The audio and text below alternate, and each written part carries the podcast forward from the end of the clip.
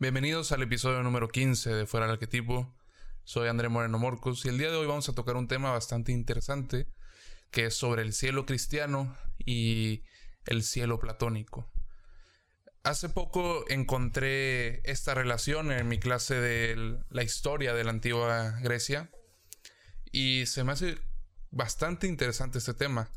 Lo que me gustaría es invitar a que si te parece interesante este tema, pues leas por ti mismo, porque al final del día no puedes evitar el leer sobre algún tema para saber mucho más a profundidad, mucho más que escuchar a, esta persona, escuchar por 10, 10, 15 minutos.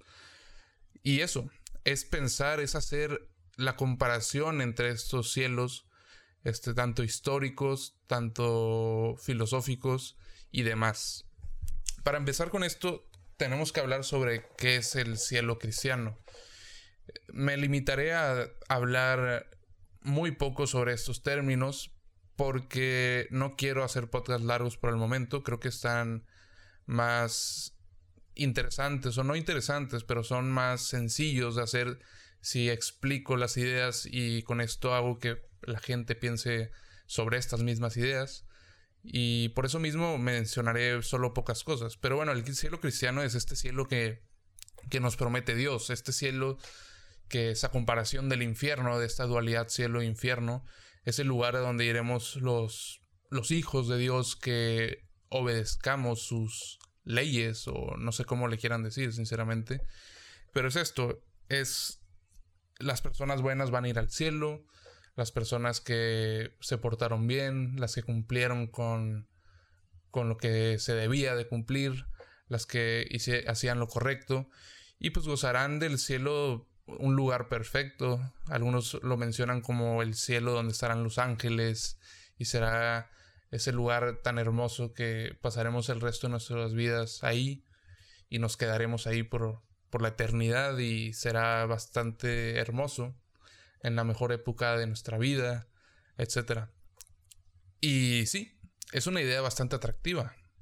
Si me prometes algo así, haría hasta lo incansable eh, para poder llegar a este mismo cielo. Pero suena también a una, no sé, algo que simplemente no lo puedo creer, algo impensable. Pero lo más interesante de compararlo con el cielo, el cielo platónico es entender la historia. Platón estuvo probablemente 500, 450 años antes de que el mismo Jesús llegara aquí.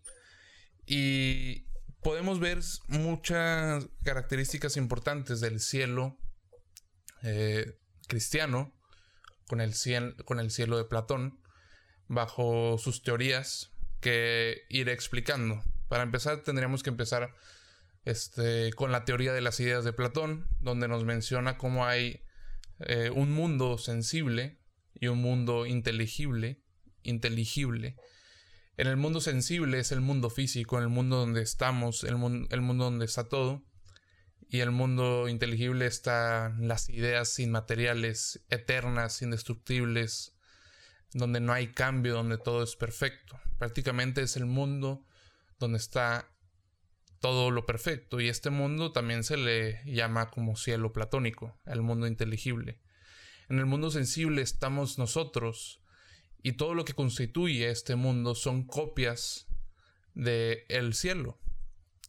Eh, para explicar un poco más fácil o para comprender más fácil sería, por ejemplo, si ponemos una silla. Esta silla es una copia en este mundo la silla original, la silla perfecta, está en el cielo. Entonces todas las sillas que existan en este mundo, en el mundo donde nosotros habitamos, son copias. Y esto va para cualquier tipo de cosa, porque el mismo nombre lo dice, es el mundo físico.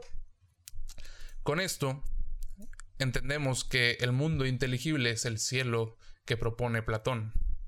Ahora, para entender un poco más sobre esta idea, tendríamos que entender qué tiene que ver con nosotros o cómo es que nosotros llegamos a este cielo perfecto, por así decirle. Y es entendiendo lo que nos constituye a nosotros como personas. Eh, tenemos una alma esta alma se ve diferenciada en el contexto cristiano y en el contexto de Platón. Si nos basamos un poco más en el de, en el de Platón, el alma es más, va más allá del propio cuerpo físico. El cuerpo físico lo adquirimos, pero porque vinimos de ese lugar, de ese lugar perfecto. Entonces, cuando bajamos del cielo, si lo queremos ver de esa forma, bajamos a un cielo, bajamos a una tierra donde se nos olvida la perfección, se nos olvida lo que vimos en el cielo. Entonces, lo que hacemos es buscar la perfección en la tierra. Y al buscar siempre está ese sentido. Nuestra vida sirve de buscar, nuestra vida sirve de equivocarnos o de acertar en ciertas cosas, pero siempre con el objetivo de lograr al cielo, de lograr llegar al cielo. El problema está en que, como olvidamos, no sabemos el camino correcto.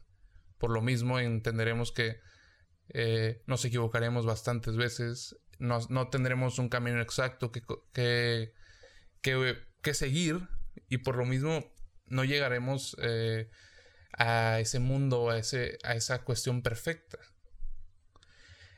También nos dice, nos menciona que la filosofía nos ayuda a recordar esa perfección, a atacar ese olvido, nos ayuda a encontrar la perfección, cosa que se me hace muy interesante de compartir.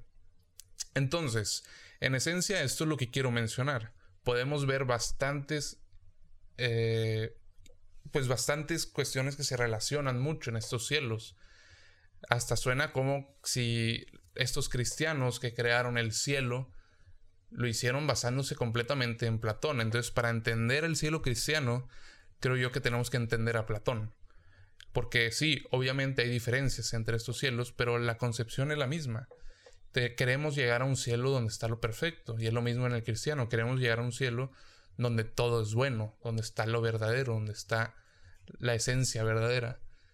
Por eso mismo, creo yo que es importante encontrar esta relación y explorarla un poco más para comprender y para aprender un poco más. Y con esto aliento a los escuchas que sean religiosos o cristianos, católicos, lo que quieran, para que puedan defender un poco más la posición religiosa, entenderla, comprenderla, quizás sí odiarla de cierto punto de vista, o tal vez quererla más. En fin, eso es todo por el episodio de hoy. Se me hace un tema bastante interesante, me causó muchísima, no sé, curiosidad el encontrar esta relación entre los filósofos de la antigua Grecia y esta religión cristiana. Así que no tengo nada más que decir, espero les haya gustado. Gracias.